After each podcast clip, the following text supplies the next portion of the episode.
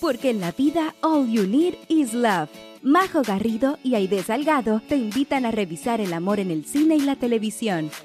Películas y series que nos hacen suspirar, reír y llorar. Historias y personajes inolvidables. Aquí comienza Crazy Stupid Podcast. Hola, hola a todos, muy bienvenidos a un nuevo capítulo de Crazy Stupid Podcast en esta semana tan maravillosa del Día de San Valentín, el Día del Amor y la Amistad. Y yo quiero aprovechar a saludar a mi querida amiga Aide Salgado. ¿Cómo estamos, querida? Súper bien, contentas porque esta semana es el Día del Amor y la Amistad. amor. Sí, y, bueno, obviamente es como una fecha que se relaciona muchísimo con este podcast, así que nosotros simplemente nos adueñamos de ella y decidimos celebrar todo este mes eh, con capítulos, eh, si bien todo el año nos dedicamos a hablar del amor, con mayor razón este febrero y por supuesto esta semana querida, así que cuéntame un poquitito cómo te estás preparando tú para el 14 de febrero. Sabemos que todavía falta este fin de semana, pero acá en Estados Unidos de repente la gente como que igual eh, se va súper embolada con esta fecha, como que pone decoraciones y hace comida especial y ven películas. ¿Cómo has entrado en un ambiente tú con, con este día de San Valentín? Bueno, acá estoy obligada a, a, hacer cosas porque mis hijos en sus respectivos colegios le, no le exigen, pero sí hacen como convivencias eh, el día de San Valentín. Uh -huh. Y mm, nada, pues tengo que llevar como pequeños regalitos que se hacen como unas bolsitas, ahí le pones, no sé, un lapicito, un sticker, una tarjetita con el nombre del amiguito y no sé qué. Entonces, nada, pues tengo que hacer 25 de esas cositas para un curso y 23 para otro. Estoy obligada a estar ahí celebrándolo. Sí, son motivados acá, son súper motivados. Bueno, eso es lo que vamos a ver un poquitito en la película que vamos a estar revisando en el día de hoy, que para los que ya pudieron leer en el título y obviamente eh, que era la película eh, que más se relacionaba con esta semana, eh, vamos a estar revisando eh, esta comedia romántica coral del año 2010 del director Gary Marshall, que, ojo, es, es el mismo de Pretty Woman y también de Jamás Besada. Y por supuesto que me refiero a la película Valentine's Day o Historias de San Valentín. ¡Ay, de querida! ¡Qué tremenda película! Tiene un montón de actores tienen tremendo cast. O sea, podemos ver a la Julia Robert, al Ashton, a la, en, a la Jennifer Garner, nuestra favorita. Sí. Eh, y un montón de, de, actores. Yo creo que no hay actor no conocido en esta película. Sí, impresionante el cast. Como nos decía la idea, no solamente están, qué sé yo, nombres, o sea, que en realidad son todos los nombres grandes, mm. eh, pero creo yo que uno de mis favoritos es, por ejemplo, eh, los doctores McDreamy y Steamy, porque está la presencia de Patrick Dempsey y también de Eric Dane, eh, que era nuestro querido eh, Dr. Steamy, que fue un agrado verlos juntos. También está, eh, qué sé yo, Topper Grace, que es eh, um, Eric en That 72. Entonces está entretenido que está él y también está Ashton Kutcher. Ashton, so, sí. Está, por supuesto, nuestra Queen Julia Roberts. Y ojo que es como, un, no sé si es la primera, pero por lo menos la primera vez que yo vi a Emma Roberts, que es la sobrina de Julia Roberts, que aquí interpretaba el papel de como de una babysitter, una chica en, en el colegio. En eh, high school. Sí, en high school. Entonces está como entretenido ver esas relaciones que hay detrás de los actores. Se nota que hay mucho tema familiar, como que todos se conocen, está por supuesto la Queen Anne Hathaway, está Queen Latifah de Real, Jessica Biel, Jamie Foxx, Kate Bates. Uh, y sale hasta Taylor Swift, o sea. Ah, por supuesto, los Taylor, porque está los Taylor. Taylor Launer, eh, quien es el lobo en Twilight. Yo no estoy sí. muy metida en esa pasta, pero sí, obviamente lo reconozco. Eh, y ¿Pero la obviamente, viste o no? Pues la vi en su momento, pero ah, debo ya. admitir que no, o sea, no me cierro la idea. Yo creo que con este podcast hemos aprendido a abrirnos a todo tipo de películas y estaría entretenido como con alguien más experto en introducirnos a esa materia. Pero está este Taylor y Taylor Swift, que por supuesto no necesita más presentación que no. eso. Eh, está muy entretenida esa pareja que hacen ahí, así que nada, el cast está increíble. Eh, obviamente una fecha eh, que es muy icónica para el género de la comedia romántica. que se han hecho, si bien todas las películas todas las temporadas, cualquier capítulo de este podcast se podría ver esta semana. Eh, fue difícil encontrar eh, la película, pero decidimos que la íbamos a hacer. Eh, teníamos un montón de candidatas ahí que probablemente vamos a ir revisando en febrero. Pero eso, para que se queden súper atentos, y, nos acompañen en este andar esta semana para analizar eh, Historias de San Valentín, que es su título en español. Así que nada, súper entusiasmada con esta película. Siento que tiene hartas cositas entretenidas, sin mencionar que está en LA y que LA se ve maravilloso. Es como una carta amor. Me pasa que ya lo hemos dicho antes con la idea que LA no es tan lindo, LA es fotogénico, pero sentí que lo que era Love Actually a Londres y New Year's Eve a Nueva York era como Valentine's Day a LA. Como esta carta de amor a la, a la ciudad y mostrarla súper linda y con panoramas. Eso vamos a estar revisando porque muchas de las cosas que hacen y que pasan en esta película son cosas que ustedes si algún día visitan esta ciudad las pueden hacer, les vamos a decir cómo. Y nada, pues antes de adentrarnos en esta película que nos va a traer un montón de temas, por supuesto, eh, lo primero que queríamos hacer con la idea era darles las gracias a todos.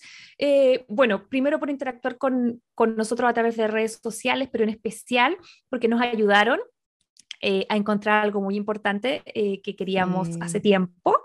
Así que, Aide querida, por favor, cuéntanos Em, de qué se trata esta noticia que vamos a anunciar como exclusiva inmediatamente que nos tiene muy feliz. Oye, sí, gracias a todos los chicos que se dieron el tiempo de votar en nuestra encuesta que hicimos en Instagram esta semana, eh, porque teníamos la duda de tantos nombres que nos llegaron para bautizar nuestra comunidad y al final elegimos los tres finalistas e hicimos una votación de esos tres y nada, pues tenemos ganador, pues majo. ¿Lo digo yo lo dices tú o lo decimos Ay, Pero ya, digámoslo juntas, pero primero redoble de tambores. ¡Qué emoción! Le damos la bienvenida a toda esta hermosa comunidad de Crazy, Lovers. ¡Qué hermosa! Estamos tan, tan contentas con la idea. Eh, la verdad es que sentir el cariño, sentir la conexión con toda la gente que ha estado siguiendo este podcast ha sido maravilloso, así que ya tenemos nombre. Somos una RON community que se junta alrededor del el interés común de eh, ver comedias románticas, pasarlo bien, pelar un poquito, escuchar algunos cagüines por ahí, algunos gossip, pasarla bien y más que nada tratar de pasar un momento menos. Así que nada, estamos demasiado felices con el nombre. Sí, estamos súper contentas. Nunca tuvimos como tanta imaginación como usted, así que le damos las gracias. Eh, creo que a mí personalmente el nombre Crazy Lovers eh, me encanta, eh, fue uno de mis favoritos desde que lo leí. Así que nada, pues contenta que haya ganado ese. Lo más entretenido de toda la experiencia del podcast, de hacer capítulos, de grabar y todo, es el feedback y el crear comunidad. Y la idea de esto es que en esta comunidad estamos todos, así que en verdad, si a ustedes les gusta ese nombre, a mí me gusta más, porque poder estar en contacto con otras personas con los mismos intereses, igual de locas por las comedias románticas, como lo soy yo, y es, una comunidad que he buscado, siento yo, toda mi vida, así que Crazy Lovers me parece espectacular. Y por supuesto también a quien dio este nombre, que su Instagram es la-desbordada, bajo en, bajo colores, o la desbordada en colores, supongo yo. Muchas gracias eh, a esta Crazy Lover por darnos este... Em, hermoso concepto, a todos los que votaron, a todos los que mandaron. Llegaron otros, otros, otros conceptos que vamos a seguir usando, nos gustaron en realidad todos. Así que nada, darles las gracias por, por ese feedback y también darles las gracias no solo por ayudarnos con el nombre de comunidad, sino que también por eh, hacernos ver sus opiniones y todo sobre el capítulo pasado. Nuestros Crazy Lover. Ah, suena bacán. Nuestros Crazy Lover nos dejaron muchos comentarios con respecto a la película pasada. Por ejemplo, tenemos tenemos a Pau.daniela que dice, anoche escuché el capítulo y terminé llorando. Solo con el resumen, esta película me toca toda la fibra, así en realidad, es como súper, así como, ay, llega al corazón. Y mi parte favorita de la película es cuando se conocen y la escena en el bar cuando se vuelven a encontrar. ¡Ay, qué hermosa! También G. Velas dice, amé la película. ¿Y que no? Leslie KHP también nos dice, gracias por el capítulo y los saluditos. Encontré súper buena idea de hacer viajes grupales a las locaciones de Roncom. Oh, tremenda idea que nos pegamos en ese capítulo igual. Yo ya he hecho varios por Inglaterra, pero me apunto al que sea. ¡Uy, qué genial! Oye, y es verdad, porque Leslie fue quien nos contó la semana pasada que había hecho el tour y que había ido a Irlanda y había estado en los mismos lugares eh, que habían, donde había sido el meet de Holly y Jerry. Y luego esta semana nos mandó una foto para probarlo, así que gracias Leslie por compartirnos. Es una crack, porque además estaba vestida con las botas de Holly, con el mapa. Y yo pensé que la foto salía con, como con un hombre al lado, entonces yo pensé que a lo mejor era el, no sé, el pololo, el marido, no sé. Y después ella escribió y dijo que no, que era una persona del tour, que la, que la buena onda se había parado al lado de ella, así como... Pero te diste cuenta que, tenía una chaqueta parecida a la de la película. Sí, por eso lo hizo. Así que no, muy motivada Leslie, feliz nos iríamos eh, de tour eh, de Roncon por Europa contigo, con todas las eh, Crazy Lover que se animen. Así que eh, Vaca, muchas gracias por eso. Y, bueno, además hubo una controversia porque eh, somos de las dispersas y se nos olvidó subir la escena eliminada que habíamos anunciado y nos cobraron, pero así de inmediato. me encanta, me encanta porque están atentas, están atentos, atentis todos. Así que me gusta eso que, estén ahí diciendo, hoy se, se, comieron esta parte. Así que Napo, en redes sociales nos pusimos las pilas eh, la Majo les compartió la escena eliminada y nada, pues tuvimos un montón de reacciones. Sí, fueron diversas, porque había gente que le había gustado. Por ejemplo, Valdez Stephanie dijo, la vi y fue recordar el personaje. ¿Es tan él? ¿Por qué una persona debe perder su esencia cuando ya está condenado? Mejor sacarle todo el provecho. Así era el humor de Jerry. Em, y por otro lado, Pau Daniela dice, una puede llorar y reírse a la vez. Esta escena debió estar en la película, muestra toda la esencia de Jerry, que nunca lo había visto antes. Eh, que básicamente se refieren a la escena eliminada, que si alguien no la ha visto, pueden ir inmediatamente a Instagram, Crazy Stupid Podcast, y ahí dejamos un reel con esta escena que describe básicamente cuando Jerry va a la agencia de viajes a tratar de dejar las reservaciones para el viaje a Irlanda de Holly y sus amigas, está muy interesante. Y a algunas personas les, les gustó, les hubiese gustado verlas, eh, tal vez que lo hubiesen incluido en la película, pero a la gran mayoría de la gente querida no le gustó. No le gustó, fue como Tamari dijo, mejor que haya quedado fuera, encuentro que le da más misterio. También Tania Carolina dice, qué bueno que la eliminaron, está un poquito extra. Yo soy de esas, yo también creo que mejor que hayan eliminado la, la, escena. Karina dice, solo habría llorado más. Eh, así que en el fondo fue dividido, em, pero nada, está interesante esta película. Creo yo que, que igual fue como un capítulo más reflexivo, un poco más para abajo. Me, me emocioné mucho que la, la, esta chica se haya emocionado, porque siento yo que, que nosotros igual nos pegamos unos lagrimones, no sé si en cámara, pero viendo la película sí o sí. Mm. Igual siento que de todos los capítulos que habíamos hecho fue un poco más, no sé, más, no sé si la palabra es profundo, pero tal vez tocamos temas que, que generalmente no tocamos. Así que esta semana tratamos de, de, volver como con una vibra un poco más divertida, un poco más arriba, y sobre todo, porque ya estamos a las puertas de un evento muy importante, así que con Aide estamos on fire, quedan exactamente, vamos a iniciar esta mini sección que se llama Conteo para Bridgerton, así que por favor, de nuevo, redoble tambores, Aide querida, ¿cuántos días quedan para el estreno? 43 días. Para el estreno de la segunda temporada de Bridgerton. Chiquilla, acá nosotros, chiquilles, acá nosotros somos fanáticos, fanáticas, fanátiques de, de, los Bridgerton y estamos esperando con mucha ansia la segunda temporada. Así es, 25 de marzo, ya no queda nada, 43 días y obviamente partió lo más entretenido de toda esta situación que es todo lo que se va a venir para hacer promoción de la nueva temporada y ya empezamos a ver exactamente eh, las primeras cosas, como por ejemplo Entertainment Weekly, que es como un magazine acá, eh, sacó unas fotos muy entretenidas de una sección que hizo con los actores que interpretan a Penélope Eloise. a Colin y pudimos ver ya a una de las integrantes de las hermanitas Charman, que es Edwina, que yo vi unas fotos y las chicas se ven preciosas, yo estaba así on fire. Estupendas. Sí, se ven hermosas, más encima esa foto de Penélope bajándose de una limo lleno de, llena de bolsas con Colin al lado, yo era como, ¿what? Estaba realmente on fire con esas imágenes. Eh, no sé qué te parecen a ti, ¿te sorprendieron o no? La encontré súper buena porque tenían juventud por todos lados esas esa fotos desbordaban juventud y tenían tan buena vibra, me encantó.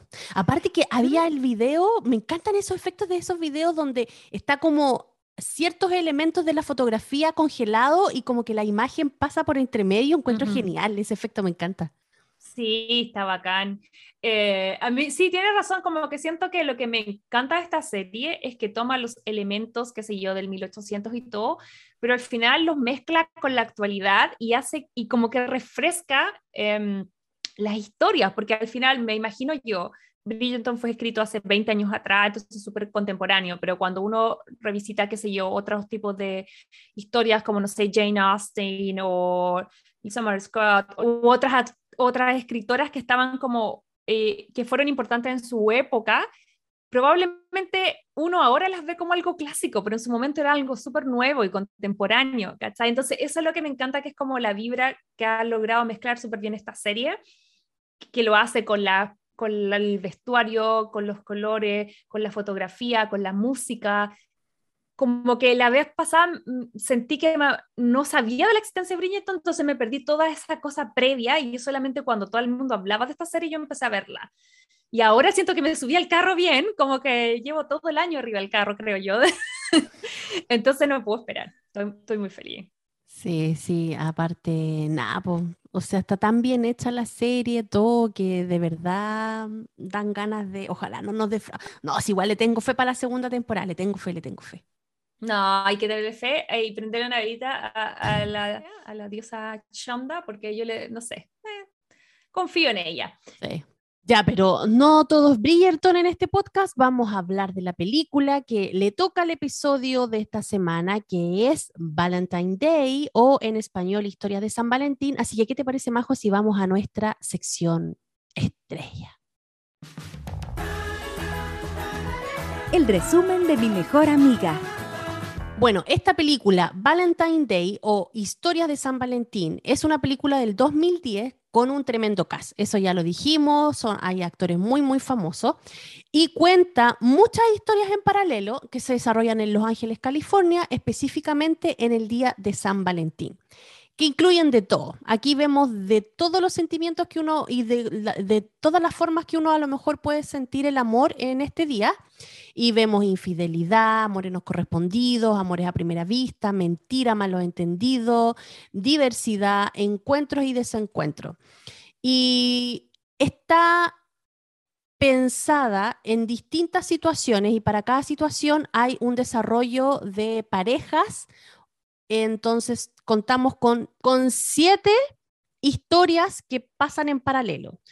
Una de las primeras historias está protagonizada por Jennifer Garner, Ashton Kutcher, eh, Jessica Alba, Patrick Dempsey y George López. Entonces, Ashton tiene a su novia, que es Jessica Alba, y le ofrece matrimonio en este eh, día de San Valentín. Ella dice que sí, todo muy contento. Eh, Ashton es dueño de una florería lo cual en Día de San Valentín obviamente tiene mucho trabajo. Y ahí aparece Jennifer Garner en la historia y ahí nos damos cuenta que ella es su mejor amiga desde mucho tiempo. Ella es una profesora de eh, Elementary y aparte... ¡Es una Mayra! Sí, es verdad.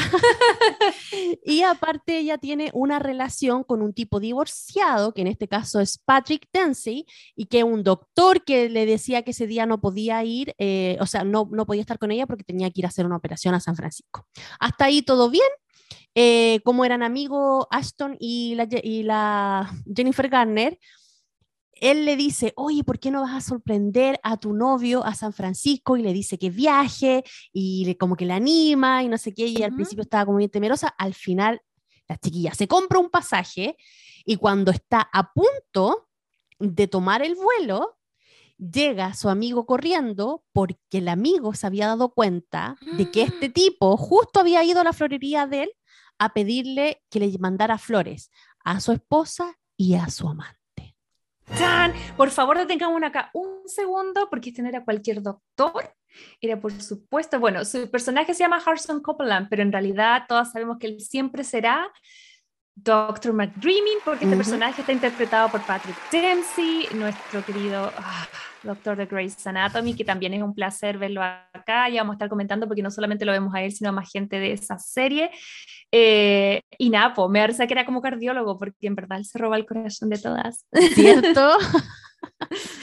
bueno, y la cosa es que la, la Jennifer Garner, que era Julia, al final viaja igual, no le hace caso al amigo y le dice que es porque él estaba celoso, porque no sé qué, y el amigo ahí le confiesa también de que al final la novia que a él le había pedido matrimonio le dijo que no, que no se quería casar con ella porque ella prefería eh, estar con su trabajo que formar una familia.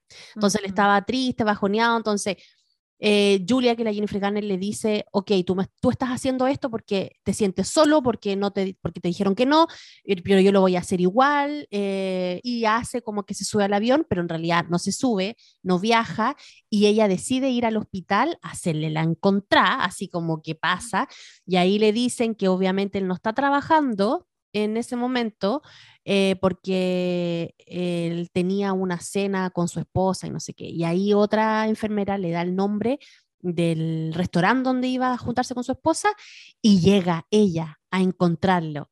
Y ahí le hace como lo encara y la esposa obviamente las cacha todas y se da cuenta de que ella le estaba haciendo un show porque era la amante y no sé qué, y ahí queda la embarrada. Pero es muy entretenido como lo hace, porque no llega y como que lo encara, sino que se hace pasar por el waitress como por la mesera y empieza a decirle, e, es la especialidad de la casa, es un cerdo que le sacamos eh, sus testículos por cobarde. Entonces me da mucha risa porque igual como que le enrostra en la cara y le hace entender como decís tú que es la amante, pero igual se da un gustito de hacerlo de forma digna. Con dignidad, totalmente. Me encanta. Muy bien. Nada de hacer show, bien digna.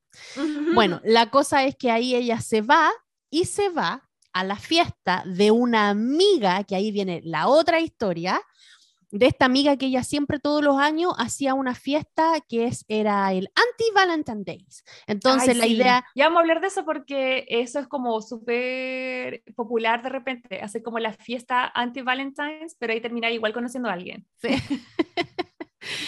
Bueno, y ahí ella tenía su fiesta y ahora muestra la historia de esa otra amiga, que la otra amiga era una agente de un deportista y que el deportista estaba pasando por un periodo de crisis porque se había quedado sin equipo, lo habían despedido del equipo donde estaba.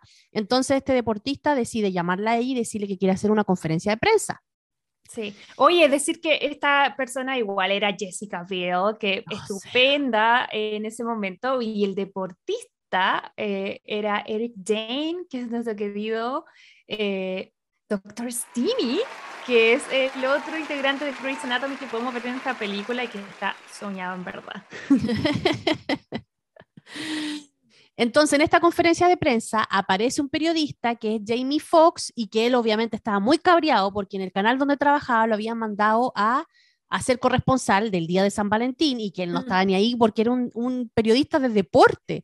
Entonces, esas notas son las que son un cacho. Cuando nadie quiere la que, mira, ir al peaje para el 31, ir a hacer la nota, en Chile irían a La Vega, a la parte donde venden flores. ¿Verdad? Es como un símil. De hecho, técnicamente es lo que lo mandan a hacer, pues, al, al mm, mercado de flores de ley. Sí, ya todo esto yo no lo, no, no, no, no sabía que existía, nunca he ido. Ya, pues, entonces entre medio que él estaba eh, haciendo su, su, entrevista, su vivo del día de San Valentín, se entera de que este gran deportista iba a hacer una, una conferencia entonces se consigue y va. Mm. Entonces aparece este deportista y lo único que él quería decir en su conferencia era de que era gay, o sea, eso era eh, para él lo, como lo más importante. Así que... Sí, porque todo el mundo pensó que iba a hacer esa conferencia para anunciar su retiro claro. y al final él dijo no, solamente quiero... Y en esta conferencia, este periodista, que es Jamie Foxx, conoce a la gente del, deportista que era la Jessica, no, la Jessica, Jessica Biel Jessica Biel, y ahí tienen como onda, ¿no? Y ahí se arma como otra parejita, pero los dos odiaban el Valentine's Day, entonces ella lo invita a su fiesta. Esta es la, esta es la historia como anti-Valentine's, los dos son... los, dos eran así como el Grinch del, del, del Valentine's Day. Y ella lo, lo, lo invita a su fiesta, después él llega y nada, pues ahí se conocen, comparten un rato, la pasan bien y todo. Bueno, y eh, Queen Latifa, que era Paula, eh, su personaje, era la manager de este deportista y ella era la jefa de Liz, que lo, que lo hacía la actriz Anne Hathaway, junto con el, el actor que, que, hacía el papel de Jason, que es Tupper Grace, y ellos dos tenían una relación. Tupper Grace, que para la gente que no le es familiar su nombre, es Eric de That 70 Show. Sí, el mismo. Entonces ellos tienen una relación que se conocieron en el trabajo, ella estaba haciendo un reemplazo en el trabajo, se conocieron, tuvieron onda y eh, estaban recién empezando a salir, había buena onda, era prometedor el romance, pero la chiquilla tenía un trabajo muy especial y que era que ella era artista telefónica de adultos. Así, así, así lo bautizó ella. Sí. Entonces, el chico, obviamente muy urgido en tratar de generar una buena impresión con ella, la invita a cenar, obviamente, por, por eh, el día de lo enamorado a un restaurante, en un hotel. Y nada, pues ahí se da cuenta que la chiquilla tiene este trabajo y él es muy pesado con ella, eh, como que la juzga un poco y ella súper triste porque pensó que igual el tipo era como un poquito más de mente abierta y ahí ya después se reconcilian y forman ellos una relación en este día de San Valentín. Jennifer Garner y Aston Kutcher son como la pareja que es como amigos que se transforman en, en, amantes.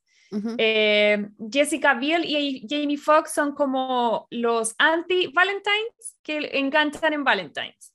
Y Anne Hathaway y Thopper Grace son como, eh, ella es como súper liberal y él nos explican que es bien conservador, porque él no es de ley, él es, no recuerdo de qué parte, pero es como del centro de Estados Unidos, entonces que ella tenga este trabajo poco convencional de ser como eh, sexo telefónico, eh, básicamente, pese a que ella, él la quería mucho y, y, quedó loco con ella, él le encantaba, cuando descubre ese gran secreto, es básicamente termina con ella porque él era demasiado conservador. Entonces esta pareja es como los pueblos opuestos, ¿cachai? Como que siento que cada pareja simboliza un tipo de amor, ahora que lo empiezo a mirar.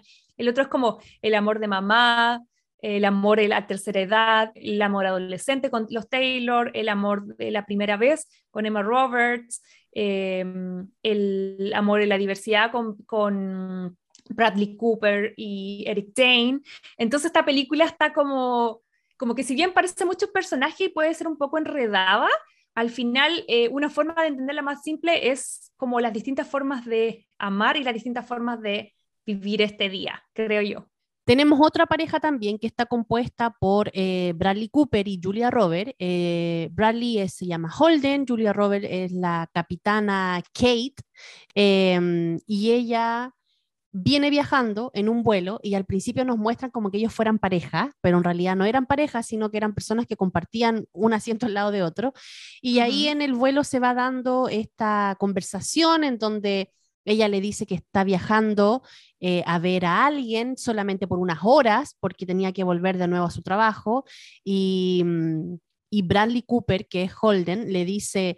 Eh, qué interesante, o sea, qué afortunado de ser ese hombre, que, mm, ¿cómo se llama? Que puede lograr que, aunque tú le, le, dejes, aunque sea unas horas y viajes todo este tiempo, porque obviamente el viaje iba a durar mucho más que el tiempo que iba a estar con la persona. Y al final nos muestran de que ese hombre era su hijo, que ella iba a ir a ver, y este hijo era... Edison, que era un pequeñito que era además alumno del personaje Jennifer Aniston, y, y finalmente se nos Em, al final de la película nos cuentan que Bradley Cooper, em, pese a que estaban todo el rato como jugando con que estaban como enganchando, al final nos damos cuenta que no y que Bradley Cooper era la pareja de Eric Dane, este, este futbolista que recién había como entre comillas eh, anunciado que, que, era gay y, y, él había vuelto como a visitarlo ese día. Entonces igual eso era bonito porque eh, como que siento que fue como una de las cosas como media sorpresa. Esta historia es bien chiquitita. Uno dice que raro que Julia Roberts tenga un papel tan pequeñito, pero igual era importante porque en el fondo nos cuenta como como el amor eh, de, de, papá o de mamá, que creo yo que es uno de los amores más importantes, tú das fe de esa idea, y tú lo sabes mejor que yo, pero, pero al final, claro, esta capitana Hazeltine, que era como un nombre inventado por, por, el nombre de la hija de Julia Roberts, porque son súper amigos con el director, entonces como que tú te pusieras como capitana eh, Lorenzo Time o capitana Emiliana Time, como que ese era el chiste. Eh, pero finalmente te das cuenta que una mamá atraviesa el mundo literal por estar ese día con su hijo. ¿cachai? Entonces siento que una de las historias así como más, pese a que es chiquitita y uno diría no tiene mucho que ver, eh, igual ese pequeño pasito eh, es bonito y es una de las últimas cosas que se nos revelan en la película, entonces creo que también es una historia bien bonita. Sí, el niño vivía con los abuelos y los abuelos em, era Héctor Elizondo y Shirley MacLaine Em, y nada, pues ellos también, eh, supuestamente era este amor eterno, era amor del primer amor y que con él te morí, pero en este camino el caballero se da cuenta de que la señora no era la única, o sea, ella, él no había sido el único en su vida y nada más ni nada menos lo había engañado con su mejor amigo. Upsi. Yo decía, ¿para qué le contó? Señora, mejor se queda callada. Si ya había pasado tanta agua bajo el puente. Ah, sí, pues que bueno, aquí la embarrada queda cuando Emma Roberts, que es el personaje de, eh, que interpreta, perdón, a Grace, eh, ella es una chica que va en el colegio. Emma Roberts, recuerden que no solamente es la sobrina Julia Roberts, sino también es la chica leading en varias películas. Creo que la última que sacó de comedias románticas es Holiday, eh, que la sacó Netflix hace como dos años atrás, pero aquí ya todavía está chica, está en el colegio.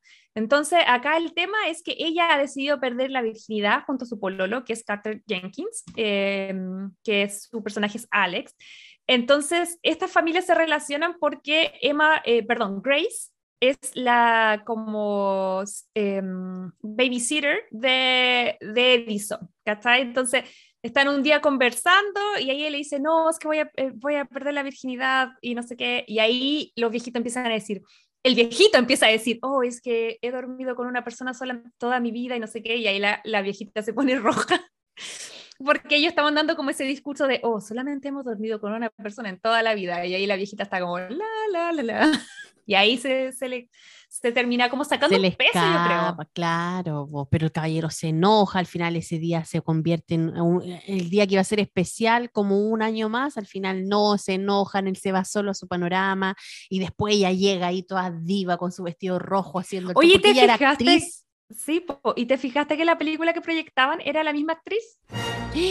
No, tenía la duda si era la misma, pero no la encontré, parecía. A ver, podemos chequearlo. Yo pensé, o sea, eso no me estoy carrileando en realidad, no, no he chequeado ese, detalle. Yo siempre lo que digo lo chequeo. Este no lo he chequeado, pero yo sentí que era la misma actriz. Pucha, que era a mí como la actriz ese mismo Feeling, también me dio ese mismo feeling, pero después yo las miraba y decía, no, no es la misma. No, porque era una película en blanco y negro cuando la actriz era mega joven. Y yo creo que esta película está llena de esos detallitos, porque el director era mucho de esa onda. Recuerden que Gary Marshall falleció hace creo que fue el 2016. Él, su última película que alcanzó a dejar escrita, pero no estoy seguro si alcanzó a grabarla, fue Mother's Day, pero como les decía, él es el, director detrás de Jamás Besada, de Pretty Woman. Él conoce la mitad de este cast así muy a lo amigo. De hecho, eh, por ejemplo, el personaje de mm, Taylor Swift fue como un personaje que él escribió para ella porque eh, cachaba que era como lo que los jóvenes estaban escuchando y él quería integrar algún, algún personaje que fuera interesante para la gente joven. Entonces, por eso pone a los Taylors, a Taylor Lautner y a Taylor Swift, y les crea este papel. Por ejemplo, ya había trabajado con Anne Hathaway, ya había trabajado con Patrick Dempsey, ya había trabajado con, con Jennifer Garner, entonces era como todo en familia. Pero qué lindo detalle. Y además, en esa, en esa escena, es una de mis favoritas también porque muestra Sin Espía, que es algo que ya les habíamos contado a todos ustedes en otros capítulos, que es un evento que se hace acá que Aide quería, eh, ahora están haciendo en, esta, en este febrero, están haciendo Cine Espía eh, romántico. Em, y es este, este evento donde uno va a ver películas en un parque y está como al aire libre y proyectan, pero uno tiene que pasar por el cementerio. Así que eh, ya les habíamos contado en, otras, en otros capítulos que eso se podía hacer, pero me encanta que esta película te lo muestra, porque en verdad cuando uno lo cuenta suena medio raro, pero en realidad es súper entretenido y... Y, ahora eso significa que es muy LA también eso, po. Totalmente, yo siento mm. que esto, ya lo vamos a hablar, pero yo siento que una de las pocas películas que muestra todas las cosas entretenidas y, que son realmente fidedignas que no puede ser acá y que no son tanto así como ir al Paseo de la Fama o ir, ir al, al, cartel de Hollywood, que yo lo personal siento que si vienen por primera vez, por supuesto que hay que hacerlo, pero una vez que ya están acá, yo creo que hay cosas mucho más interesantes que hacer, como por ejemplo ir a Cine Espía. Pero eh, volviendo a la historia, quería, te quedan solamente dos parejas. ¡Vamos! ¡Yeah! ¡Vamos! Bueno, y las últimas parejas son las más jóvenes, obvio, eh, las que hablan un poco más de este mm, amor eh, de juventud, tanto el amor cursi, que lo interpretaban los Taylors, y también el amor como de este amor que uno sabe que a lo mejor en algún momento va a terminar, pero quiere hacerlo especial. Y por eso eh, Grace, que era Emma Robert, junto con Alex, que es Carter Jenkins, eh, querían tener eh, su primera experiencia sexual en un Valentine Day y ellos juntos. Al final no se da, tienen un montón de problemas, la chica puede razonar el tema y al final se da cuenta que era una presión extra que no deberían tener y que si lo iban a hacer tenía que ser porque se daba, no por una obligación. Y por otro lado tenemos a los Taylors, como se, le, se les, ¿cómo se, se les bautizó. Y nada, ellos representaban este típico amor juvenil en donde está el chico de, que hace deporte con la chica que es porrista eh, y esta cursilería de regalar, eh, no sé, el, oso gigante. Ay, sí, pero ya está, pero on fire con eso, porque una de mis escenas favoritas es una escena en que ella vivía en el mismo edificio donde em, se hacían los encuentros de este doctor, que era Patrick Dempsey, con eh, la Jennifer Garner. Entonces ella le dice, hoy tú vives acá, siempre te veo acá, bla, bla. Y la cosa es que se encuentra en el ascensor muy parecido a la vibra de 500 días de Summer y entra Jennifer Garner y entra Taylor Swift con un oso, que yo creo que era más grande que ella, y como cabra chica, como ay, sí, que mi novio me regaló esto, y no para de hablar del oso, no para de hablar del oso, y la, y la otra venía ya mal porque ni siquiera iba a ver a su como pareja ese día, porque le había dicho que se iba a San Francisco, entonces mm. es muy bacán porque siento que representa un montón, y ya lo vamos a estar hablando, de la importancia que uno le da a este día según sus experiencias de vida. Mm. Porque yo tengo la teoría de que Valentine's Day es más grande cuando uno es más chico porque siento yo que, por ejemplo, yo lo hablaba ahora con John, en el caso de nosotros, nosotros estamos de aniversario en matrimonio también en febrero, John está de cumpleaños, como que siento que después cuando tú ya eh, estás de novio mucho tiempo, tienes como el aniversario de eso, después tienes el aniversario de matrimonio, después me imagino yo que los hijos, los cumpleaños serán importantes, entonces como que ya cada vez más centrado en la vida, Valentine's Day tiene como un, un valor menor porque es una fecha más ínfima comparado con otras cosas. En cambio, cuando tienes 14 años, es la vida que, te, que vas a hacer ese día. Y la presión de estar soltera para San Valentine's, olvídate.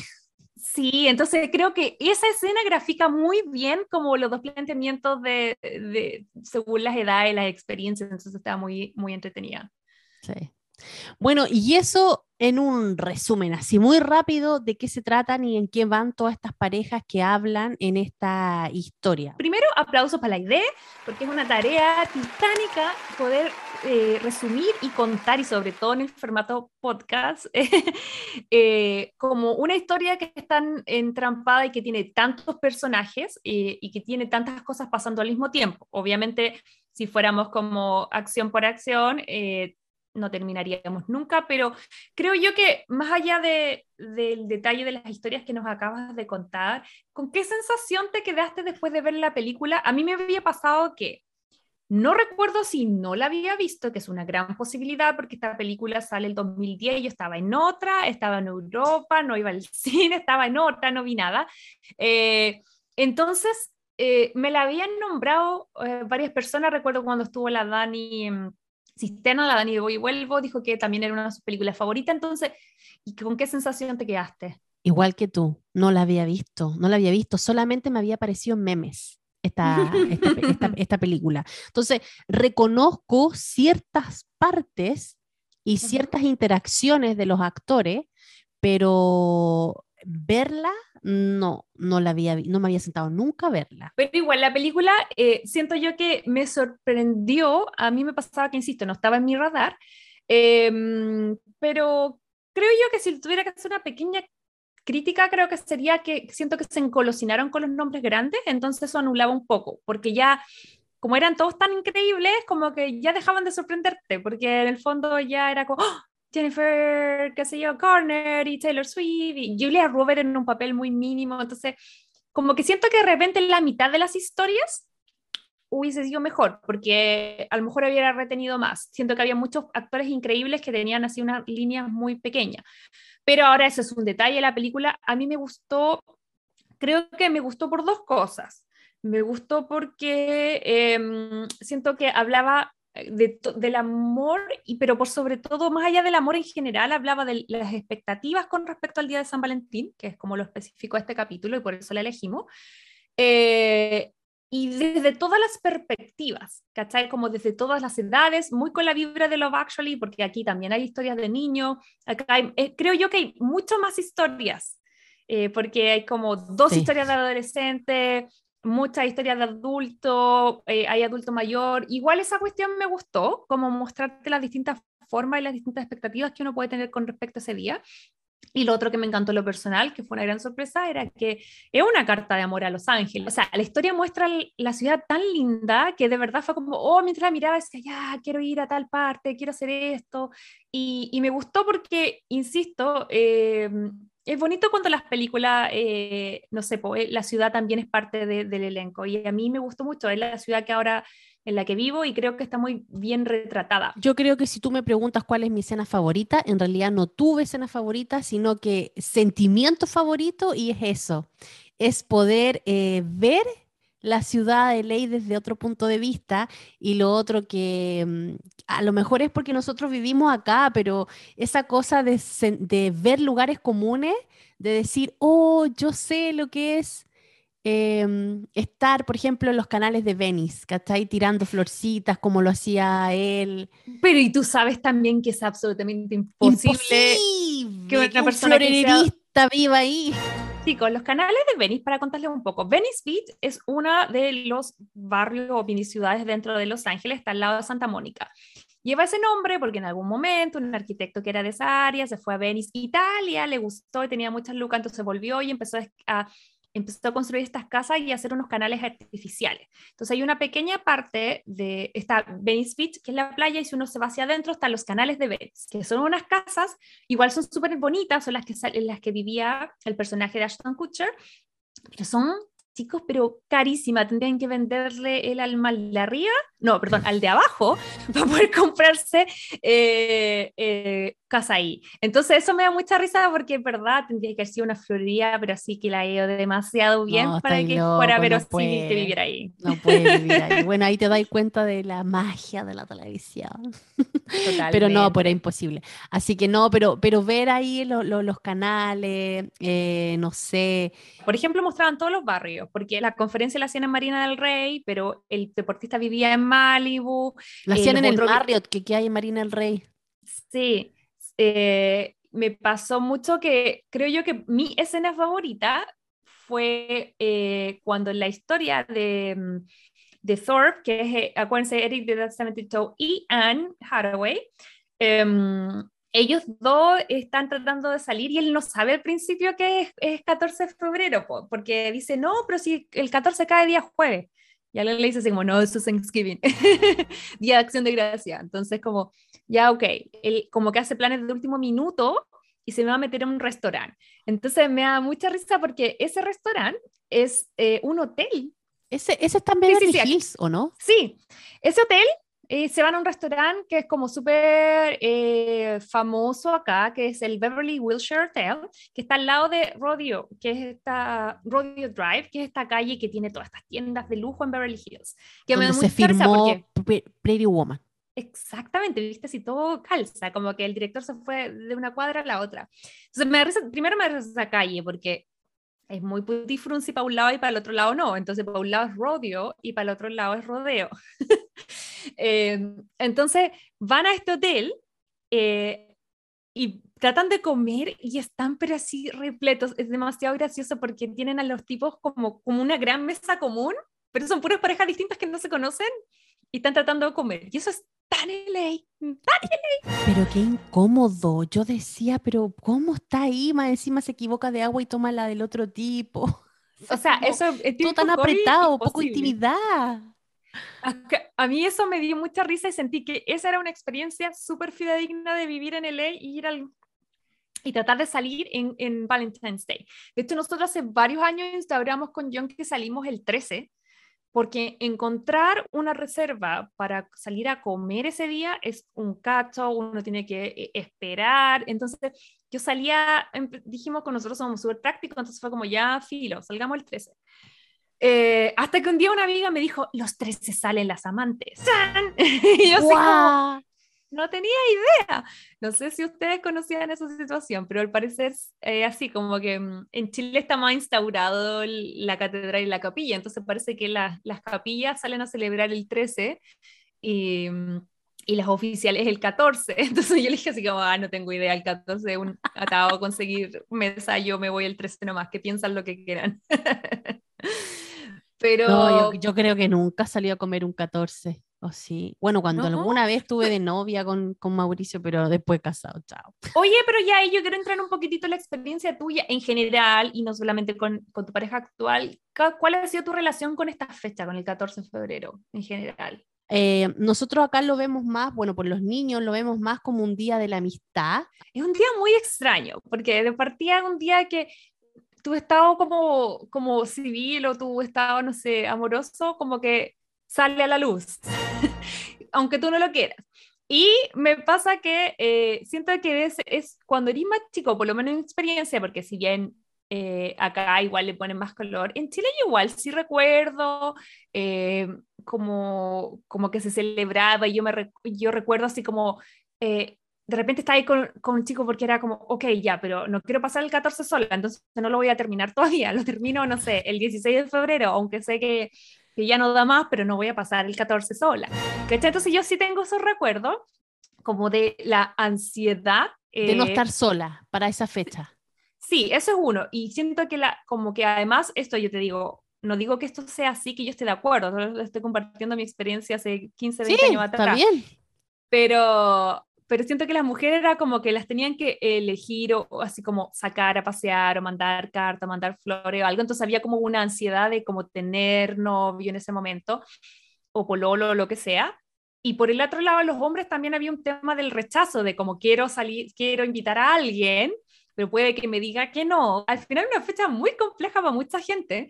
Entonces, igual cuando veía esta película me recordaba eso, me daba risas. Yo admito que para los 14, eh, como que siento que eh, me mandaba puros pastelazos, porque como que escribía cartita del niño que me gustaba, que ya le contaba que me gustaba un niño y nunca me pescaba.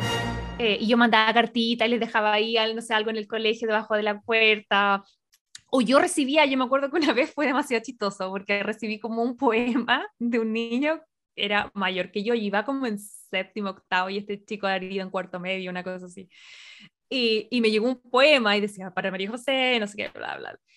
Y yo lo leí y era demasiado gracioso porque decía, y tus piernas morenitas. Y yo así como, yo soy súper blancuchenta, y dije, ¿qué onda? Y nos reímos mucho. Y después me acordé que después cachamos que el amigo de él era el poeta, que como que él, y el amigo estaba enamorado de mi amiga, que ella siguiera morenita. Entonces él le había escrito el poema a mi amiga y este otro se lo había robado y me lo había entregado a mí, pero fue tan flojo que ni siquiera cambió. Por último, eh, tus piernas palitas, no sé. No te creo.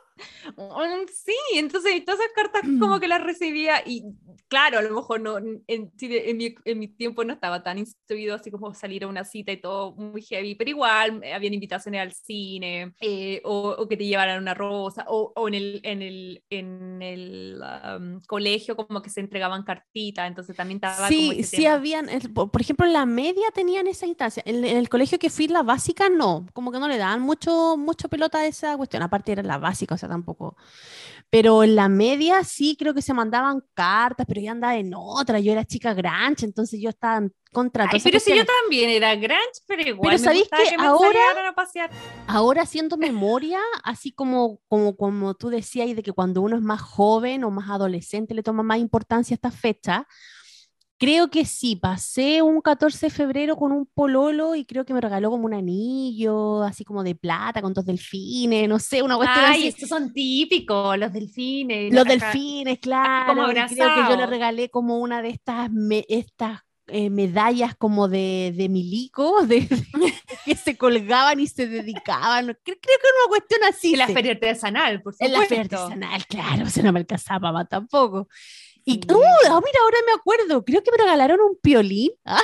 Ah, Me pareció verle un lindo gatito. Ah, mira. de piolín. Mira, ahora me estoy acordando. Weón, tenía totalmente bloqueado eso de mi mente.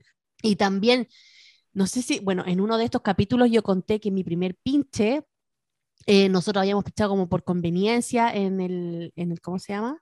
En el episodio de, en el episodio de, Eh, Jamás besada. Ahí vayan a Ahí- escuchar ahí nuestros primeros besos de, la- bueno, no nosotras, pero eh, individualmente nuestros primeros besos con la Ahí, idea ahí- ahí- conté Victoria. que, ahí conté que mi primer beso había sido por conveniencia, pero igual después del beso esto siguió, po, porque no sé, po, uno no cansa, no cacha, y el otro cachaba que, eh, que, que era gay, pero tampoco quería como demostrarlo. Ya, seguimos, pendejo, no cachaba.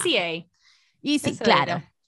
Y la cuestión es que ahora me acordé, yo llego el 14, voy a comprarle una tarjetita, llego a la casa con la tarjetita, así, pero de nice nomás, porque de verdad tampoco estaba así como enamorada, si yo sabía Pero que... si no hay, y además que no hay plata tampoco está en el No, colegio. pues y aparte yo sabía que el chiquillo tenía otro gusto, entonces, pero yo igual buena onda, mente abierta, y decía, ya bueno, seamos buena onda y no sé qué. Yo muy light voy con la tarjetita a la casa, con un peluche que le compré, no sé qué cuestión, y el chiquillo me abre la puerta, y yo iba con mi amiga, porque obviamente no iba a ir sola, me daba vergüenza ir sola. Y el Sí, po. chiquillo sale con sus pinzas y su espejo que se estaba sacando las cejas. ¿Ya? Y nada, pues fue súper divertido, mi amiga. Yo creo que hasta el día de hoy me molesta. A mí me da risa, después nos reíamos nomás. Pero, pero no, yo creo que esos son como los recuerdos, pero te juro que lo tenía totalmente bloqueado.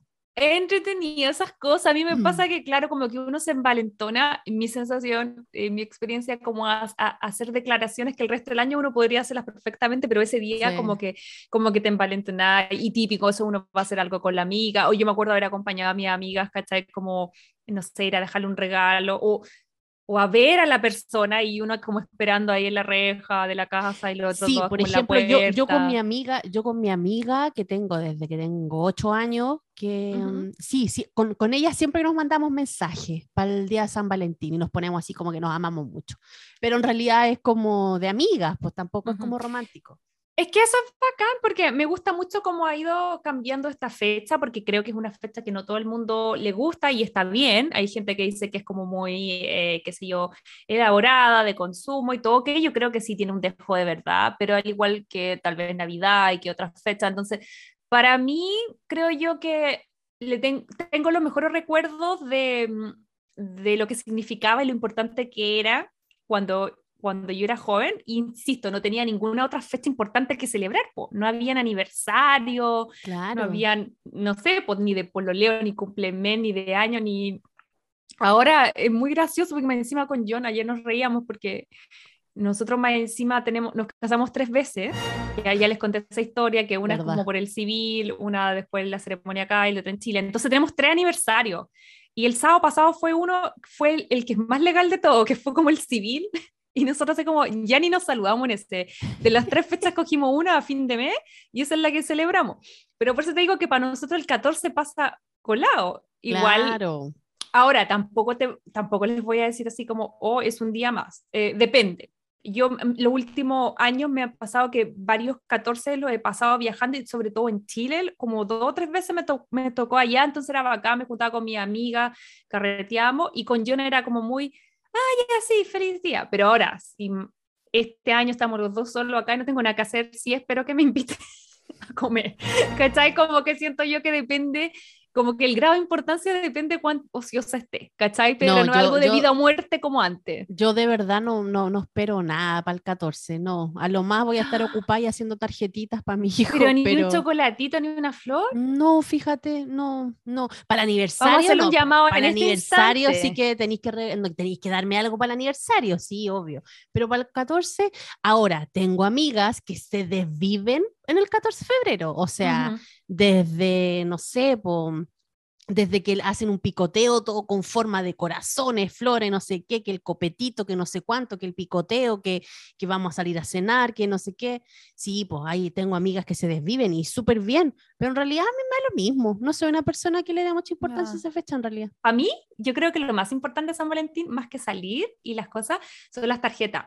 Yo soy, yo tengo una caja llena de tarjetas, de todas las tarjetas de Oh. cumpleaños, todas las tarjetas de aniversario, eh, de- porque yo sí en los de matrimonio sí como que nos, nos damos una tarjeta y para el 14 tengo todas las tarjetas. Entonces, ¡Ay, qué lindo! y me las traje, tengo las que tengo en Chile y de hecho tengo hace muy poco, en un par de viajes atrás, me traje como mis tarjetas de cumpleaños así de 14 años de mi amiga, notitas en la agenda. Yo tengo ¡Qué lindo! Para mí, recuerdo. Sí, me encantan las tarjetas cuando me casé y todo. Entonces, para mí creo yo que más allá de que ah, es rico que te saquen a pasear y todo, pero ya a estas alturas, para mí el, eh, el, el infantable, puede ser que él esté muy ocupado, yo muy ocupada, pero como una tarjetita, como para mí es como un renovar el, el, el como, oye, si todavía, 10 años más tarde, todavía you are my Valentine, que es lo que dicen acá, como Sí, tú eres pues, mi... mi Sí, mi pues sea en Valentín". pareja igual, uno tiene que buscar momentitos así para regalonearse, para, no sé, hacerse un cariñito, algo así. Qué mejor que el día de San Valentín. también. O sea, Sí. obviamente vamos a salir, vamos a poner la frase cliché que es, no es solamente el día de San Valentín que uno tiene que preocuparse de la pareja, no, sí, obvio, o sea, San Valentín puede ser todos los días, pero si hay San Valentín aprovechemos y regaloneémonos un poquito más. O sea, que sí, quiera porque hacer, esa es la excusa, esa es la excusa del que no quiere celebrar, lo que está bien. Si no quieres celebrar una fecha, está súper bien, pero cuando, cuando me dicen eso como, no es solo el único día, ya sí, yo sé que no es solo el único Sí, día, pero en el fondo uno no le dice todos los días a la mamá que la quiere y no le lleva regalo a la mamá todos los días, se lo hace generalmente el día de la mamá, lo mismo el Claro. papá, lo mismo los cumpleaños, es como un recordatorio, porque para qué estamos con cosas, podríamos regalarnos cosas y mandarnos tarjeta todos los días, pero nadie lo hace, ¿cachai? Como, no sé, igual me pasa que sí me identifiqué mucho con el personaje de Jessica Biel, porque sí recuerdo también entre medio, como una época en la universidad, un par de 14 de febrero que los pasé sola y que iba así como, vamos a una fiesta y como que todas mis amigas solteras. ¿Y Y, era como, fuiste? sí, Ya. y fui a fiestas como anti San Valentín, eh, lo pasé súper bien, iba en compañía de amigas, ¿cachai?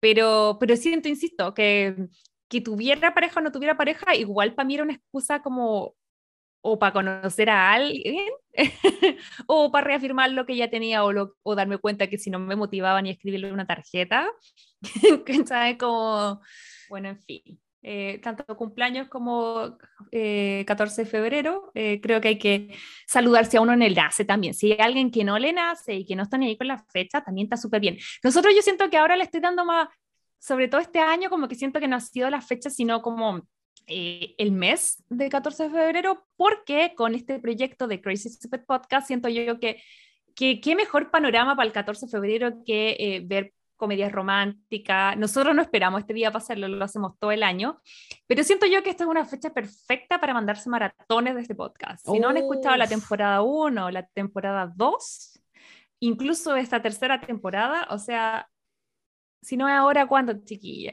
Sí, no, y ver todas las películas que nos dejan tanto corazoncitos volando en el aire.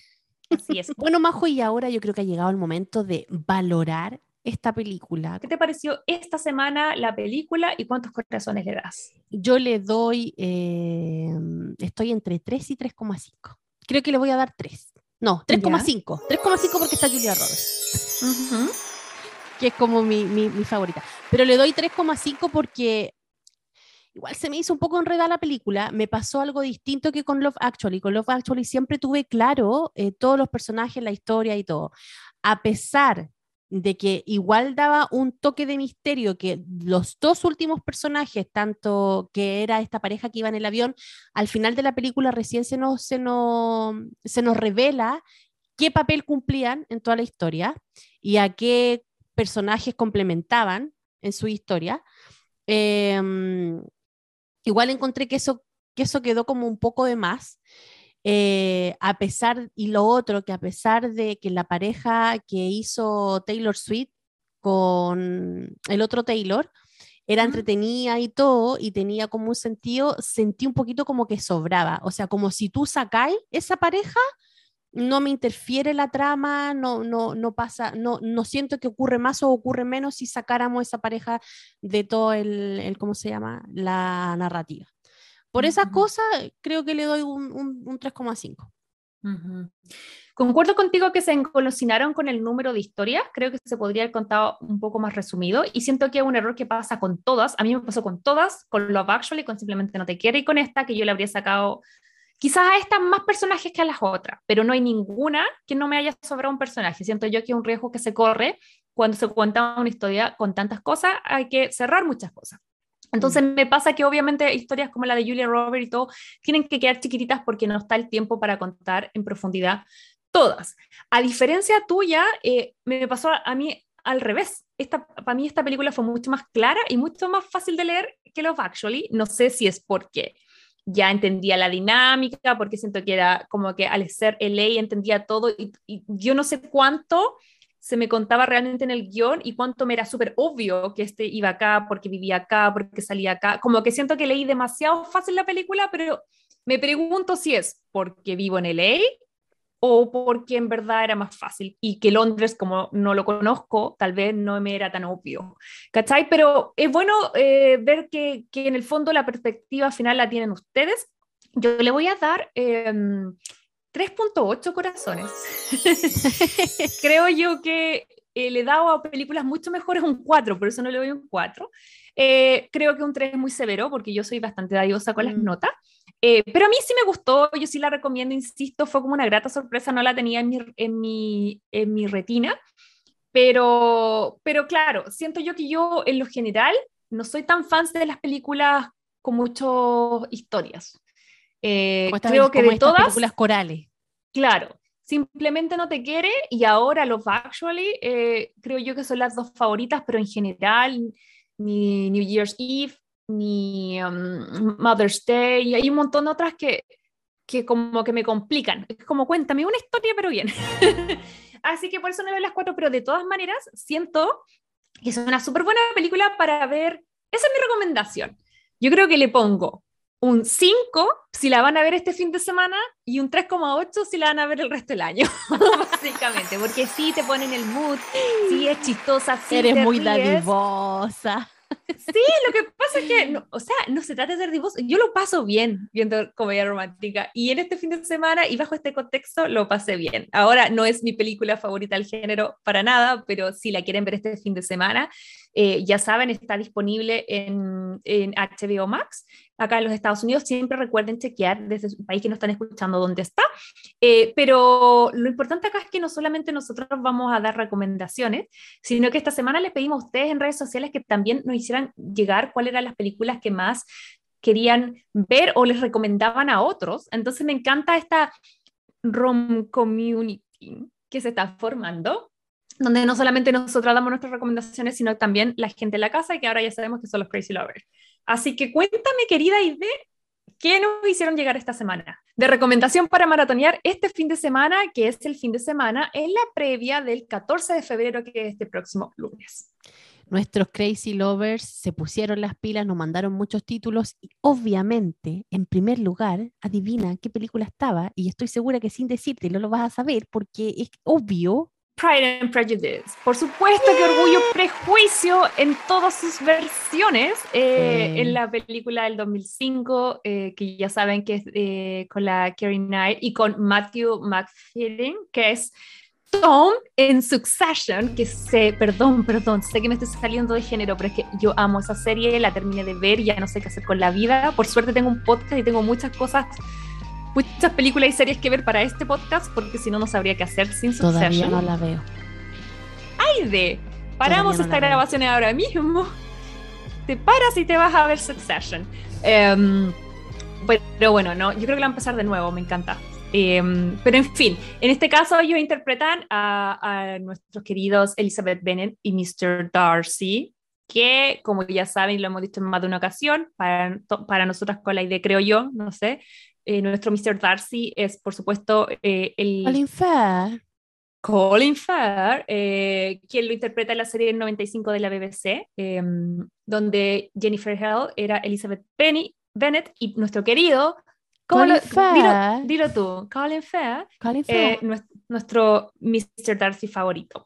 Esas son como las dos versiones, hay muchas, em, pero las dos versiones audiovisuales que más me gustan de esta película, que son adaptaciones del clásico de la novela de Jane Austen.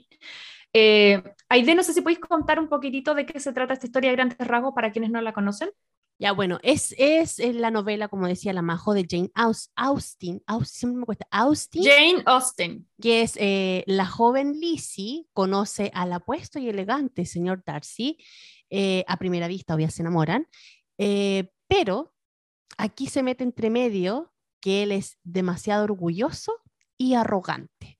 Y ella, obviamente, es muy prejuiciosa al pensar que él era orgulloso y arrogante. Y de ahí viene el título Orgullo y Prejuicio. Y que siento que es la base de muchos problemas eh, románticos en general. Por eso creo que tiene tantas adaptaciones y se han hecho Ajá. tantas cosas inspiradas de acá. Pero esas dos son nuestras recomendaciones. En el caso de Estados Unidos, la película la encuentran en Hulu y la serie en HBO Max. Recuerden ver desde donde nos están viendo, dónde la pueden ver, pero está súper buena. A mí me encanta mucho. Y yo siento que para mí siempre era Colin Firth, pero ahora que veo Succession, siento que eh, Mr. Darcy la película, que es Matthew McFadden, eh, también ganó punto. Como que También ahora te... Pero no, de- obviamente no es más sexy, pero también ahora le tengo más cariño porque es Tom. Me sorprende que hayan em, puesto Mujercitas, fíjate. Mujer, eh, Mujercitas ya es una película también que está como en- en- ambientada en, en- en la, en la misma época y todo, pero yo no la encuentro tan romántica como Sí. Orgullo y Prejuicio. Pero es que eso voy, que eso es lo interesante que ustedes, eh, la pregunta era, ¿qué ven en estas fechas? ¿Qué les gusta ver y qué recomendarían ver?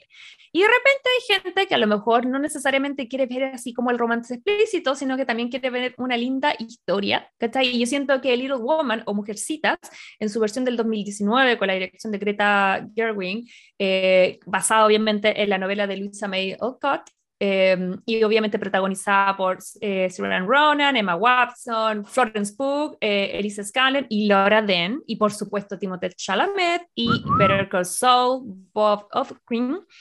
Obviamente esa es una película muy, muy buena. Creo yo que algún día sé que no es 100% de romance, pero es una película tan linda y me encanta lo- la versión de Greta porque hay otras que son también con la Winona Ryder, pero esta versión, no sé, me gustó mucho como, como hizo los cambios para contar las cosas de orden y como, como, no sé, me pareció como muy bonita. Recuerden que está la historia de Amy, de Joe, de Beth y de Meg, que son cuatro hermanas que viven en Massachusetts, que viven junto a su madre en el periodo de la guerra civil acá en Estados Unidos. Eh, su padre, que también es como un priest, eh, pero que como un pastor sería la, la traducción, Ajá. Pero que tiene que ir a la guerra y ellas se quedan como solas durante ese tiempo y, y bueno, es las aventuras de convertirse entre comillas entre niña y mujer, es como una coming of age que le dicen a estas películas, que es como pasar de la niñez a la adultez, Eh, pero ahí se van a dar cuenta de cosas románticas, pero también de cómo es en el fondo transformarse en mujer con responsabilidades, con cosas que hacer, ¿cachai? Como está bonita. Eh, y de repente, a lo mejor, como tú decís, cada uno tiene su propio gusto y a lo mejor el 14 de febrero no quieren ver una full rom-com, pero quieren ver una linda historia de amor. Eh, Mujercitas, eh, es de verdad que una de mis películas favoritas en el último tiempo. Voy a encontrar la excusa para que la podamos hablar acá. Bueno, en el caso de Mujercitas, eh, no está gratuita por lo menos acá en Estados Unidos, pero las pueden arrendar en YouTube, en Apple TV, en Amazon Prime y en Voodoo. ¿Qué más llegó, querida? Espérate, que justo estaba viendo que están las mujercitas en Netflix, pero es la donde trabaja la Winona Ryder. Sí, esa también si la quieren ver, a mí me gusta más la del 2019. Sí, a mí también me gusta más la del 2019 porque en esa otra es como que tenían que casarse y no sé qué, pero en la del 2019 es como, como que va un Más- poquito más de la mano con el tema de, del feminismo, de, de, de Ujú. cubrirse uno. Entonces, como tiene un poquito más de, de otro toquecito ahora contemporáneo. Otra película que nos recomendaron, que esta es una de mis favoritas, chiquillos, y esta sí que hay que verla con pañuelitos también, porque es una de las que a mí me hace llorar, y es La Casa del Lago. Una película protagonizada por Keanu Reeves, Sandra Bullock, es del 2006, está disponible en HBO Max. El director es Alejandro Agresti y trata la historia de una doctora que ya era bien solitaria eh, y que una vez ocupó una casa junto a un lago, así como un fin de semana se fue, y comienza a intercambiar cartas de amor con un antiguo residente de esa casa, que era el arquitecto que la había hecho, y eh, en estas cartas empiezan a tener como una relación, pero en el envío de estas cartas empiezan a notar algo raro eh, y Napo, ahí se las dejo para que la vean porque es súper interesante. Ya, la siguiente película que nos llegó de recomendación es What If y su título en español es Amigos de Más, que es del 2013, disponible en Netflix y para todas las fanáticas de Harry Potter, por supuesto que esta eh, película yo creo que les va a encantar, eh, porque podemos ver que la protagoniza Daniel Radcliffe, que es nuestro querido Harry Potter, soy Canon Megan Park, que es una actriz que yo sigo mucho desde una serie muy ñoña que se llama Secret Life of American Teenager, eh, que me encanta y que ella hacía como un papel muy, muy de la cheerleader, así como rubia, como religiosa, así como muy piola, pero la actriz es muy seca y ahora acaba de estrenar en HBO Max una serie como ella como directora y es sobre la depresión juvenil y todo, entonces está como, no sé, como que me llamó la atención esta actriz yo pensé que era como mucho más, no sé, eh, me sorprendió. Pero volviendo a la película, eh, yo esta, la vi hace mucho tiempo, eh, me gustó, pero yo tuve la mala suerte que cuando la vi, vi dos películas de Daniel más o menos al mismo tiempo y las confundía, ¿cachai? Entonces, esta sí me gustó. Esta es eh, una película donde Daniel em, interpreta a Wallace, em, que tras una serie de como relaciones fallidas eh, se encuentra atraído por su amiga eh, Chartry, pero su amiga Chartry ya tiene pareja. Entonces, básicamente una historia que habla de como el amor entre mejores amigos. Por eso se llama como What If, ¿cachai? ¿Qué pasaría si cruzamos esta barrera que tantas veces hemos hablado? La película está súper buena, a mí me gustó, la encuentran en Netflix. No la confundan con otra película. ¿No confundan con? No encontré nunca el nombre de la película, pero es una película donde Daniel es un muerto y se tira peos. Es muy raro porque es una película que se tira peos todo el rato. Es tan desagradable. ¿Es una película o una serie?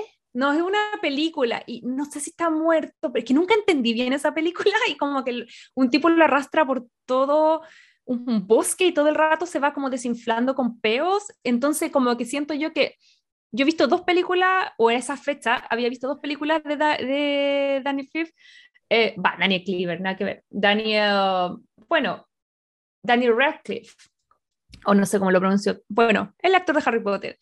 Eh, y eran estas dos, entonces siento que esta de donde él era como un muerto que se tiraba peos, eh, me ensució What If, porque las confundí, ¿cachai? Pero por favor vean Guarife es buena, ¿cachai? Como la otra. La yo no la he visto nunca, así que yo creo que va a estar ahí. Si alguien la ha visto, por favor cuénteme cómo se llama, que no me acuerdo. Ya, y la otra, la otra última sugerencia es About Time, una cuestión de tiempo, que del 2013 la pueden encontrar en Netflix. El director es obviamente Richard Curtis, eh, el guionista también es Richard Curtis, y la protagonizan. Donna Hall Glenson y Rachel McAdams. Eh, y se trata de que él a los 21 años descubre que puede viajar en el tiempo, y estas películas me encantan.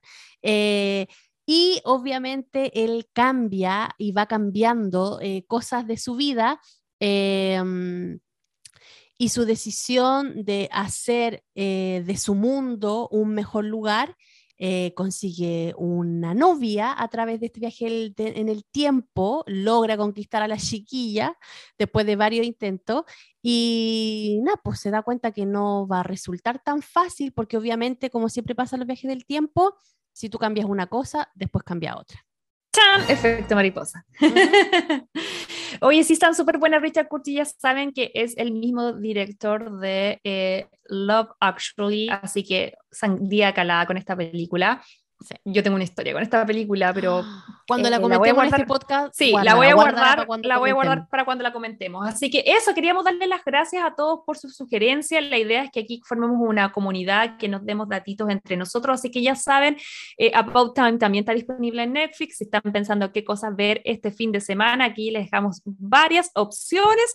Así que eso, chicos, con esto ya estamos terminando el fin, esta sección. Maratoneando. Ok, Crazy Lovers, hemos llegado a Maratoneando Sex and the City, eh, temporada número 5, que ha sido una temporada muy cortita. Recordemos que, recordemos que Sarah Jessica Parker en esta temporada estaba embarazada, así que solamente dura 8 capítulos, lo cual igual es un buen respiro. Recordemos que venimos de varias temporadas muy largas, se nos viene la, la temporada 6, que es A y B, así que esta va a pasar rapidito, pero no por eso va a ser menos importante. Así que eso, idea querida, em, ¿viste la serie? Que, ¿Con qué sensación partiste eh, viendo esta temporada?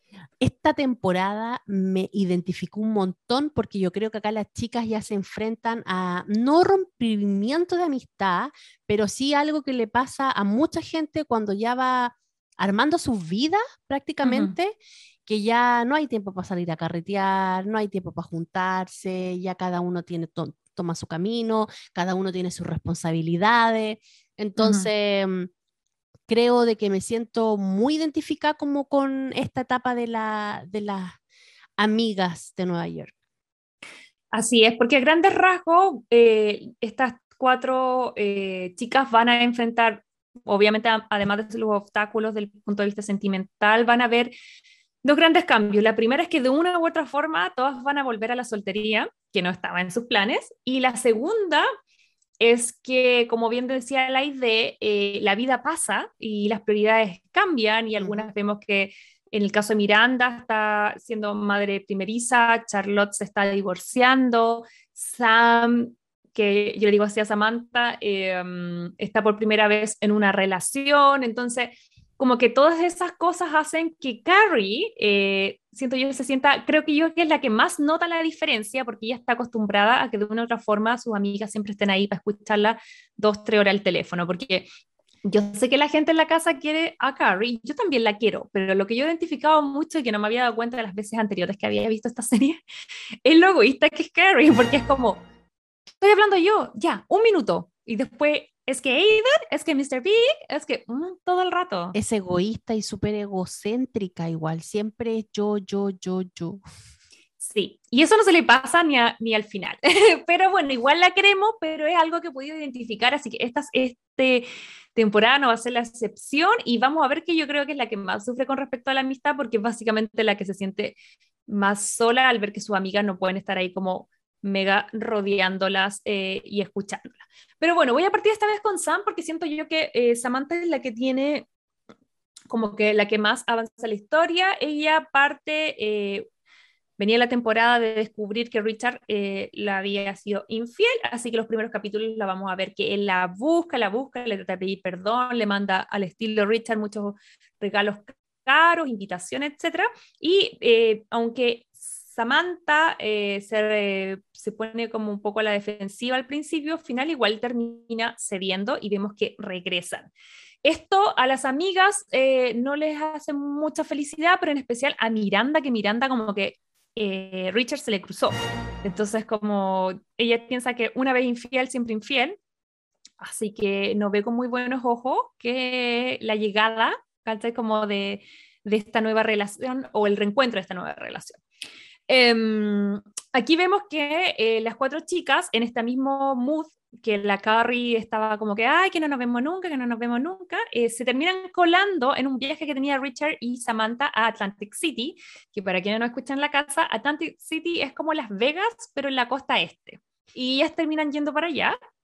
Y aquí yo siento que Sam la vemos como súper feliz al principio, va así full enamorada en el jet y todo, pero finalmente eh, nada sale como lo planeado porque ella no puede pasar mucho tiempo con sus amigas porque está todo el rato pensando que Richard la va a engañar. Como que Agotador. Ve, Sí, ve así como la camarera que piensa que puede ser como una prostituta encubierta, después ve a no sé quién y como que desconfía de todas, ¿cachai? Entonces, eh, pese a que Richard le dice no, que cambió, incluso le da como un tremendo anillo que le dice no, es una pedida de matrimonio, pero le dio una tremenda roca como en señal de su amor ella al final lo pasa pésimo, porque está, no confía nunca en él, está arrancando, al final nunca te muestran realmente que él la haya engañado, pero ella no, no, siente, no se siente capaz como de estar en una relación así donde desconfíe tanto y termina devolviendo el anillo y, y terminando la relación. Entonces eso igual la deja un poco como destruida. No sé qué te parecía a ti esa relación, de No, tóxica desde el principio. Yo de verdad después decía, menos mal que la Samantha igual como que no tenía pareja, porque después recordaba más adelante y también es como un poquito tóxica. Entonces... Mm, yo sé que, yo lo que me acuerdo es que tiene como un amante más joven, pero no me acuerdo bien qué pasa. Entonces no, no puedo emitir juicio todavía. pero no me acuerdo, me acuerdo. No me quiero adelantar, no me quiero adelantar, pero igual ahí como que arma conflicto de la nada y como rara. Entonces, igual ella tiene tendencia a ser un poquito tóxica, pero nada, pues sea súper perseguida. Pero, también yo creo que igual ella lo pensaba porque ella habría actuado así también, po. Pero ¿sabéis qué me pasa? Que yo siento que ella lo intentó y yo creo que de las cuatro es la menos tóxica, es la más, más, para mí, porque siento que ella se dio cuenta de que estaba forzando algo que no era y mm. volvió. Lo que sí siento que obviamente uno siempre después de un, quiebre eh, queda más sensible. Entonces ahí el conflicto pasa que, que después de esto, em, obviamente ella quiere volver como a sus andanzas, como para desconectarse de Richard y Carrie la, la pilla justo cuando estaba teniendo sexo oral con el repartidor de correo en su oficina. No te creo. Sí, y ahí queda la embarrada porque en el fondo la Carrie obviamente llegó un momento súper íntimo, entonces fue como, ok, me voy, después como que no le hablaba y Samantha se lo tomó como que la había enjuiciado. Como que siento yo que esta temporada la siento un poco más quisquillosa en cosas que antes yo la veía mucho más segura de sí misma. Como que le hace un look a, la Carrie y a la Carrie no le gusta mucho, entonces ella dice, ay, me está diciendo anticuada. Y yo creo que tiene que ver con una... Em, inseguridad normal que podemos tener todas las mujeres después de un quiebre. Ella en realidad es la primera vez, no sabemos si en la vida, pero por lo menos durante la serie que se enamora. Entonces no es tan fácil salir de eso así como tan listo y terapiado, ¿cachai? Obviamente que va a tener que pasar por una etapa así. Y me da mucha risa porque después ella pilla a Stanford en la misma situación y ahí se da cuenta de que es como la situación es incómoda, por eso Kerry la evitaba, no porque estuviera enojada con ella. Claro.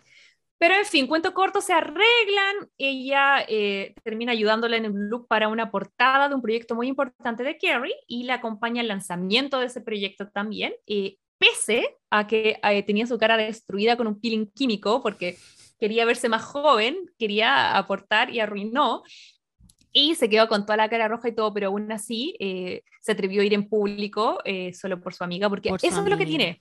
Mm.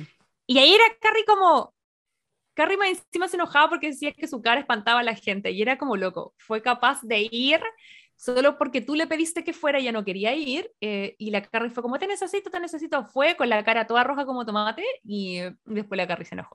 Sí, eh, y, a veces ha necesitado a la Carrie y la Carrie es como que, ay, no, aquí no puedo, voy con. Chao.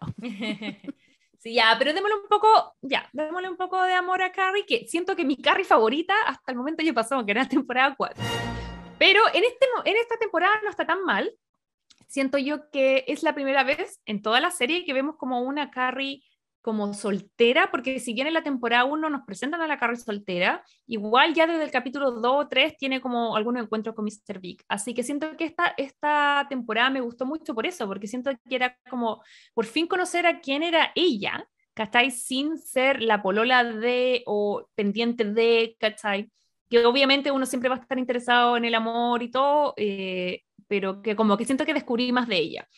Y bueno, vemos que tiene en los primeros capítulos como una cita con la ciudad, porque mm, en el fondo no tiene pareja estable y eso le hace tener problemas con su columna, que básicamente es sobre citas y amor, Em, y sexo y la ciudad, y entonces como que ya no tiene sexo, solo tiene la ciudad. Pierde la inspiración y bueno, después de esto viene este viaje a Atlantic City que les había mencionado, eh, donde en verdad ella como que no logra su cometido porque si bien van las cuatro, están todas en otra. Como que la Samantha está detrás de Richard. La Charlotte está como, ok, vivir la vida loca porque está separándose, quiere puro agarrarse tipos y todo. Y por el otro lado, la Miranda, si bien fue, igual está cansada porque es mamá, es como, eh, puedo irme y dormir toda la tarde en un, o sea, toda la noche en un hotel, voy a hacerlo. Entonces se va a acostar temprano y ella como que se resiste. Yo creo que el gran tema de Kerry es que ella no entiende que la vida sigue. Y no tiene que ver con que las otras cosas sean mejor o peor, pero como que se resiste a que sus amigas sigan. Esa es mi sensación. Entonces, como que no asume. Y eso es un súper gran tema, porque yo lo he escuchado harto, no tengo la experiencia, pero yo me imagino que cuando uno se hace mamá eh, y, y estás rodeado de otras amigas que no son mamá o, o que se separan, no sé, o todas las cosas que salen aquí, evidentemente hay una empatía menor cuando uno no ha pasado por la situación. ¿Cachai? Como que... Totalmente, sí yo, a mí me pasa eso, yo intento hacer lo que mejor puedo eh, dentro de las herramientas que tengo, pero yo entiendo que probablemente mi amiga con guagua haga más amigas con otra persona que, que entienda algo que yo no entiendo, ¿cachai? Yo lo que sí intento es tratar de, de que, de que mantener la vida de, las, de mis amigas, ¿cachai? Porque la extraño, porque además quiero ver a sus guaguas y todo, pero es complicado porque de repente los horarios... Ahora a mí me pasa, por ejemplo, soy, casi todas mis amigas tienen hijos, entonces como que yo quisiera salir de la noche, pero sé que el carrete es al almuerzo, ¿cachai? Como que uno se tiene que adecuar. Pero no todo el mundo está dispuesto a hacer eso, Kerry no estaba tan dispuesta a hacer eso, y lo que quería era como volver a ser las chicas de la ciudad en la noche, y yo creo que al final de la, temporada se da cuenta que no va a perder a su amiga, sino que solamente las cosas mutan, y que ahora a lo mejor van a haber más brunch que salidas en la noche, pero que su amiga igual están ahí. Por otro lado, la gran cosa que le pasa a Carrie es que eh, le ofrecen escribir un libro, más que nada es tomar la colección de sus columnas y hacerla libro. Y es aquí, cuando está así como en ese proceso, cuando conoce a Jack Berger, que es interpretado por Ron Livingston, que es como la versión masculina de Carrie. Pero en vez de escribir columna, él escribe como Ah, como cómics, como historietas, porque los hombres no son como de leer una columna o hacer un quiz. No, pues a ellos les gusta más como la historieta, el meme y cuestiones así. En ese tiempo era eh, como el meme, así como... Básicamente. Sí. Toda la razón. La caricatura. Exacto. Entonces él era como su versión, pero que le hablaba a los hombres, entonces los editores los presentan y ella obviamente tiene flechazos de inmediato. La primera vez eh, desde que dejó a Aidan y a Vic, que, que siente como sparkles, como chispitas, pero eh, rápidamente estas se apagan porque se da cuenta que el tipo, cuando le invita al lanzamiento, le dice, bueno, sabes que no puedo porque ese día viene mi suegro, y se da cuenta que el tipo tiene una novia y que viven con ellos. Así que eso queda ahí. Carrie sigue avanzando. Yo creo que acá el gran punto de inflexión de ella es que empieza a tener susto porque sale su libro, se lanza y está como muy histérica por las críticas y acá hay una cosa súper importante que yo siento que no es menor, que en algún momento tenemos que tocarla, que tiene que ver con el impacto de exponer tu vida. Como que siento yo que ella aquí se da cuenta que si bien ha estado hablando y es su trabajo, eh, un día está en el baño y se encuentra con Nina Katz, que era como una chica que había salido con Aidan después de la Carrie. Entonces la reconoce y le dice así como, como que le hace una cara, porque de hecho le dice Nina Face, como, como que la mira así como tú, y básicamente le, le enrostra todo lo dañado que quedó Aidan después de estar con ella. Entonces ahí este se siente pésimo mm. y después se añade que en los capítulos siguientes ella va como parte de la promoción de su libro va a San Francisco, ella se reúne con Big y piensa que va a ser como, ah, ya, bacán, juntémonos a hacer cositas, pasarlo bien y chao porque ya te superé. Y resulta que Big eh, había leído el libro y estaba así como mal porque no se había dado cuenta de todo el daño que le había hecho a Carrie. Y Carrie le decía así como, ya no importa si este es un touch and go y ya no me importa nada. Y él así como, no, pero es que en la, en la página tanto y luego en la otra página. Entonces yo creo que en esta temporada la Carrie se da cuenta como del impacto de lo que cuenta, se da cuenta de su historia también, lo pública que es, pero yo creo que lo, lo que más heavy es que está tan histérica por las críticas de otro, pero luego se da cuenta que es ella misma la más crítica con ella misma. Entonces yo creo que lo que le resuena de Aidan no es por esta niña Nina y no es por, o lo que le resuena de, de Big no es por Big, es por ella, es porque ella no se ha perdonado ciertas cosas.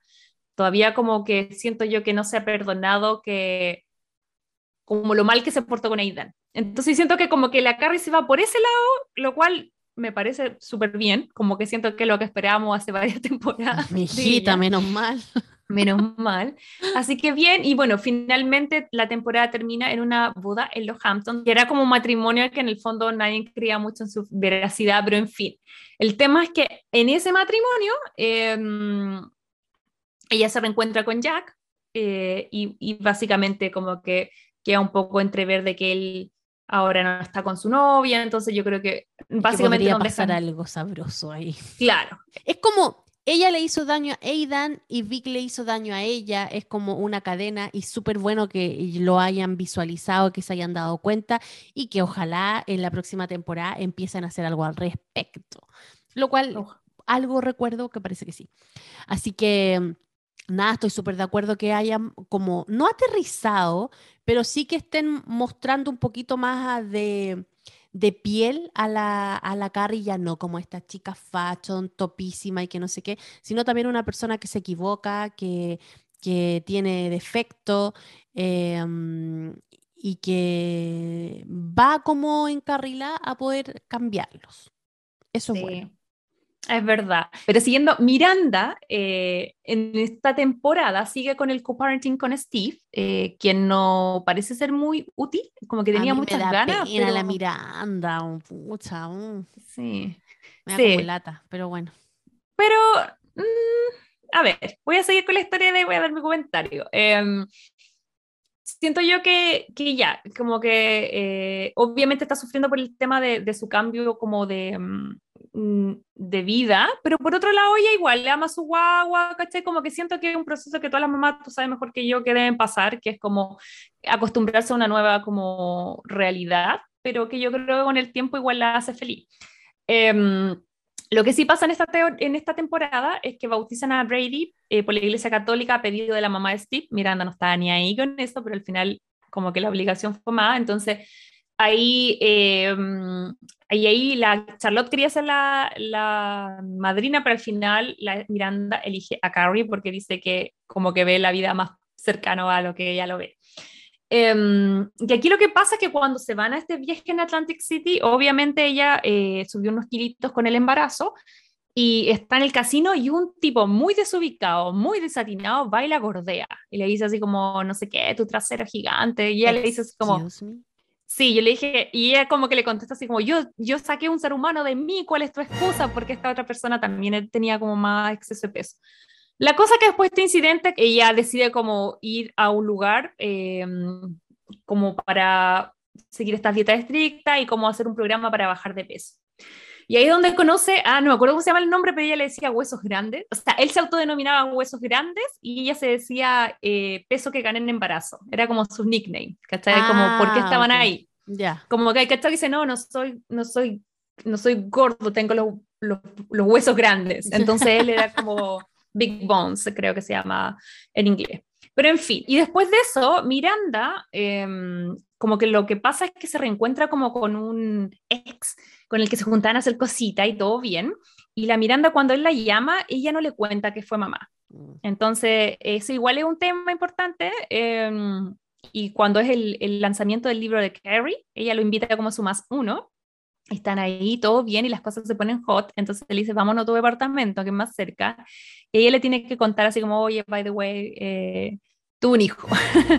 y ahí el gallo le dice así como, no, sabes que yo no me gustan los, los niños, Qué ¿cachai? Como que... fuerte eso. Si tampoco quería para que se casaran, era para echar un polvito y ya. O sea, están ahí, están lo mejor en el sillón cuando eh, la guagua empieza a llorar y no para de llorar y no para de llorar. Entonces ahí es como cuando el tipo dice, ¿sabes qué? En realidad como que me sacó el mood y se fue. Eh, y básicamente nos terminan diciendo que ella, bueno, se va a buscar a Brady, pero al final ella estaba como chata por la situación, pero después mi sensación fue que al final su amor, su gran amor era la guagua ahora, entonces era como, la verdad es que, pucha, qué lata, pero como que ella al final igual siempre iba a elegir a Brady. Y están en esas cuando día más tarde están como cuidando a la guagua y ella está así como, como siempre, como que ahora entre analizo con este podcast siempre cacho que todos los eh, ataques de amor de Steve y Miranda son como, la, está aburrida y ya está caliente y se lo agarra, siempre. porque. Como el que- único que está ahí como perrito faldero esperando que lo pesque, po. Sí, porque, bueno, ya vamos a llegar ya pronto a, a, Just Like That, pero hay mucha controversia en redes sociales ahora sobre la relación de Miranda y Steve y cómo eso va a ir cambiando un poco. Pero ahora que yo miro en detalle esta serie, así como que ya, llevan 20 años juntos, pero siempre ha sido como un poco por pena. Como que siento yo que la mina está aburrida. Está lo que me tocó, así como que ya, bueno. Sí. Entonces, bueno, aquí pasa eso que, que en, algún, en algún momento como que se miran y todo y, vuelven a estar juntos y al final la, la, peli- la temporada cierra con esta boda en Hampton, donde ella como que que se está acordando de él y dejan abierto a que tal vez van a partir una relación. Eh, Charlotte, no sé ¿qué, qué te- pasa con Charlotte? ¿Sabes qué? Charlotte es mi, es mi Charlotte favorita. ¿La de esta esta tem- temporada te gusta? Sí, porque se soltó, me da risa porque en el fondo en los primeros capítulos se va de fiesta, eh, eh, porque dicen que llegan como los Marines, o, lo- o sea, no los Marines, los de Navy, como los marinos, eh, a Nueva York y van a la fiesta y ella así como que les muestra una pechuga a uno, así como muy desatada por la vida. Ella que como me que daba está muy- viviendo las etapas al revés, así como... Sí, ¿cachai? Como que siento que ella es la que más se relaja y, y bueno, obviamente está como en- en este proceso de divorcio. Y acá igual pasa algo súper heavy, que es que Charlotte era como la más creyente en las almas gemelas, en el amor, en todas esas cosas como más tradicionales y cursi, y después de, de su matrimonio que fracasa, como que ella pierde la fe. Eso es la vida Eh, misma, la vida misma. ¿ah? se inscribe a un seminario y trata de decretar cosas y va con la Carrie y al final la Carrie también intenta como decirle, ¿sabes qué? Tú puedes como fracasar en la vida y eso está bien y eso nos va a pasar a todos. Pero lo más bonito que tiene ella es la fe en el amor y la fe en las cosas buenas. Pero ojo que obviamente eh, Charlotte eh, da un poco de jugo ahí, eh, sigue saliendo con, con como con tipo y está en esa pasándola súper bien cuando aparece como su ex suegra Bonnie, que es una vieja pesada. Ay, qué tan pesada que ese personaje, pero lo hace muy bien ella igual. Sí, la actriz bacán. Anyway, la cosa es que aquí vemos por primera vez a Harry Goldenblatt, eh, que está eh, interpretado por el actor Evan Handler, em, que al principio, insisto, no le llama la atención, pero, pero obviamente él era súper seco, entonces finalmente termina como ganando los juicios, se quedan con el departamento y una vez que ya no es su abogado, como que al toque fue como, ya voy por ti, y la lleva como un departamento, entonces me da mucha risa porque la Charlotte se resistía y después al final como que dice, ya, bueno, ya, como si fuera así como algo de una noche, pero con el, avanzar de los capítulos se da cuenta que igual es loco porque